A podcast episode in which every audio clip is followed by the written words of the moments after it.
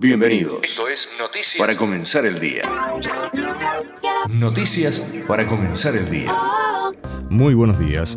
Tras un fin de XXL, estas son algunas de las noticias más importantes para comenzar el día.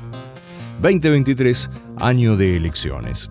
Las dos alianzas principales, oficialismo y oposición, no solo pelean por una mayoría de votos, también pelean internamente por una supremacía. En el partido de gobierno, la división entre albertistas y cristianistas ya es una grieta dentro de la otra grieta. Ya en el kirchnerismo aceptaron el desafío de ir a las PASO y ahora están tratando de consensuar cómo sería el armado de listas tras las internas. Trascendió el fin de semana que de todas maneras la Cámpora quiere vaciarle de candidatos las listas al albertismo. Igualmente el único que se postuló y comenzó con la campaña casi formal es Daniel Scioli, ya que Kiselov se aferra a su reelección en la provincia. Dos que figuraban como posibles candidatos presidenciales el fin de semana fueron el ex IPF Miguel Galucho y el actual presidente de la estatal Pablo González, quien dijo que está preparado, listo para competir y que se reunió con Cristina Kirchner, pero se fue de la reunión con las manos vacías ya que la vicepresidenta no le ofreció nada. Del otro lado, Macri y Larreta siguen teniendo cortocircuitos. El jefe de gobierno porteño quiere modificar el sistema de votación en la ciudad. La idea de Rodríguez Larreta es un sistema mixto donde la boleta sábana sería para los candidatos nacionales y la boleta única o electrónica se utilizaría para las candidaturas de la ciudad. Así, la votación nacional estaría desconectada de las porteñas y los candidatos no tendrían el efecto de arrastre del postulante presidencial. Sin embargo, el expresidente Macri lanzó una crítica pública señalando que ese sistema sería ir contra los vecinos, ya que es más gasto del Estado, más tiempo de votación, más filas, y agregó que no hay que cambiar las reglas electorales en el mismo año de una votación. Sin embargo, desde el arretismo le contestaron que la decisión le corresponde por ley al jefe de gobierno. La vecina chismosa de la calle Uspallata comentaba que don Horacio quiere cerrar filas con Lustó para tratar de ganar votos a su postulación presidencial, sin importar que el radicalismo maneje la ciudad. A su vez, Larreta quiere sumar a Espert de su lado para tener una pata liberal contra la de Republicanos Unidos de López Murphy que apoya a Patricia Bullrich. A su vez, Cristian Ritondo dijo que habría que incorporar a Milei a Juntos por el Cambio, mientras que Facundo Manes advirtió que el PRO se está derechizando y eso es malo para la alianza y para el radicalismo. Por el tercer lugar, al menos en las encuestas por ahora, Javier Milei se aleja de ambas alianzas y trata de consolidar su espacio respondiendo a todas las críticas y sumando hasta hoy a unos 25.000 fiscales en todo el país. Cambiamos de tema, pero no tanto. Mucho revuelo se armó con la presunta enfermedad de Florencia Kirchner que revelaron periodistas de La Nación Más. Desde la cámpora salieron a pegarles diciendo que no es ético meterse con la hija de la vicepresidenta, mientras que Alberto Fernández en su discurso pascual hizo referencia al caso hablando de discursos llenos de odio.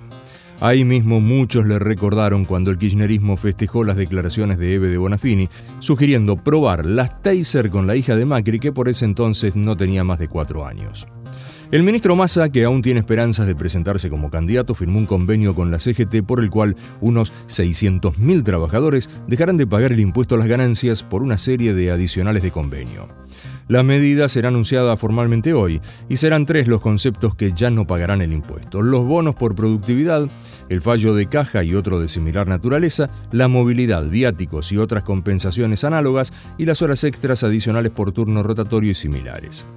Ya que hablamos de masa, el ministro de Economía se volverá a juntar con el Fondo Monetario y asistirá a la cumbre de ministros de Finanzas y presidentes de bancos centrales del G20. Seguramente muchos de ustedes recuerden el caso de Antonini Wilson, el venezolano que fue atrapado en Ezeiza con un maletín con 800 mil dólares y que según dijo eran para la campaña presidencial de Cristina Kirchner. Bien, ahora investigan a un ruso que en un mes y medio ingresó en ese lapso unos 640 mil dólares.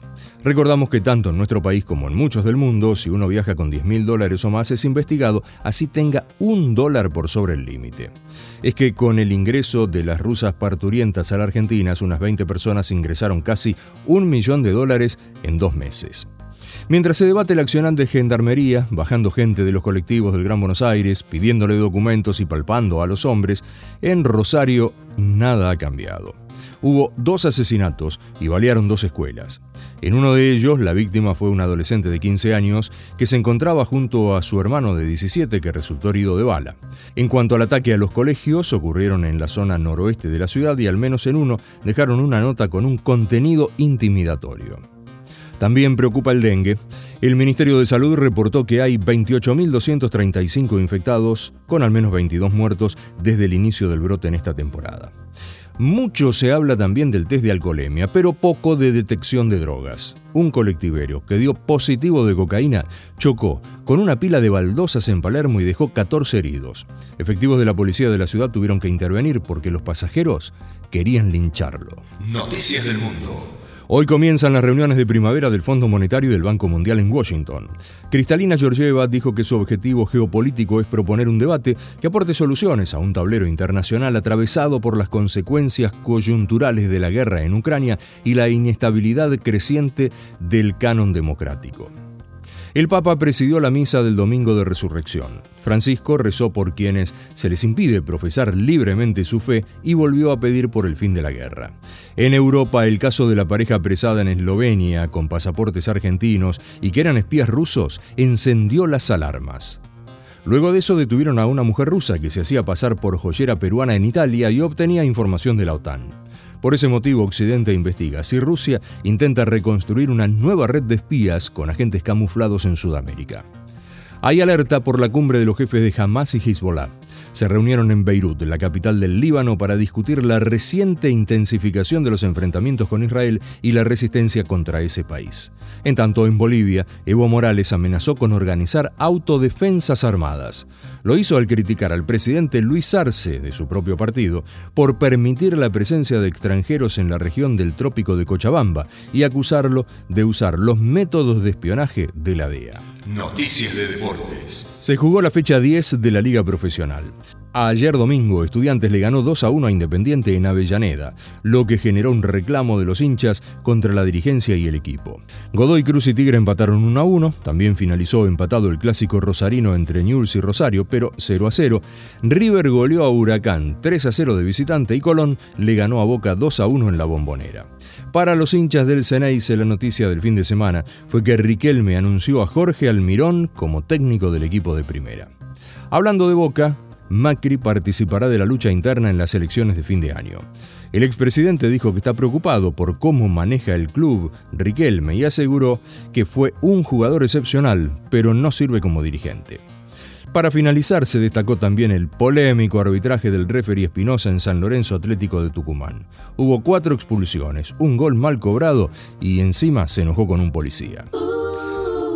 Esto fue todo o casi todo por hoy. Si ustedes quieren, nos encontramos mañana desde las 3 de la mañana a la hora que ustedes quieran, con más noticias para comenzar el día.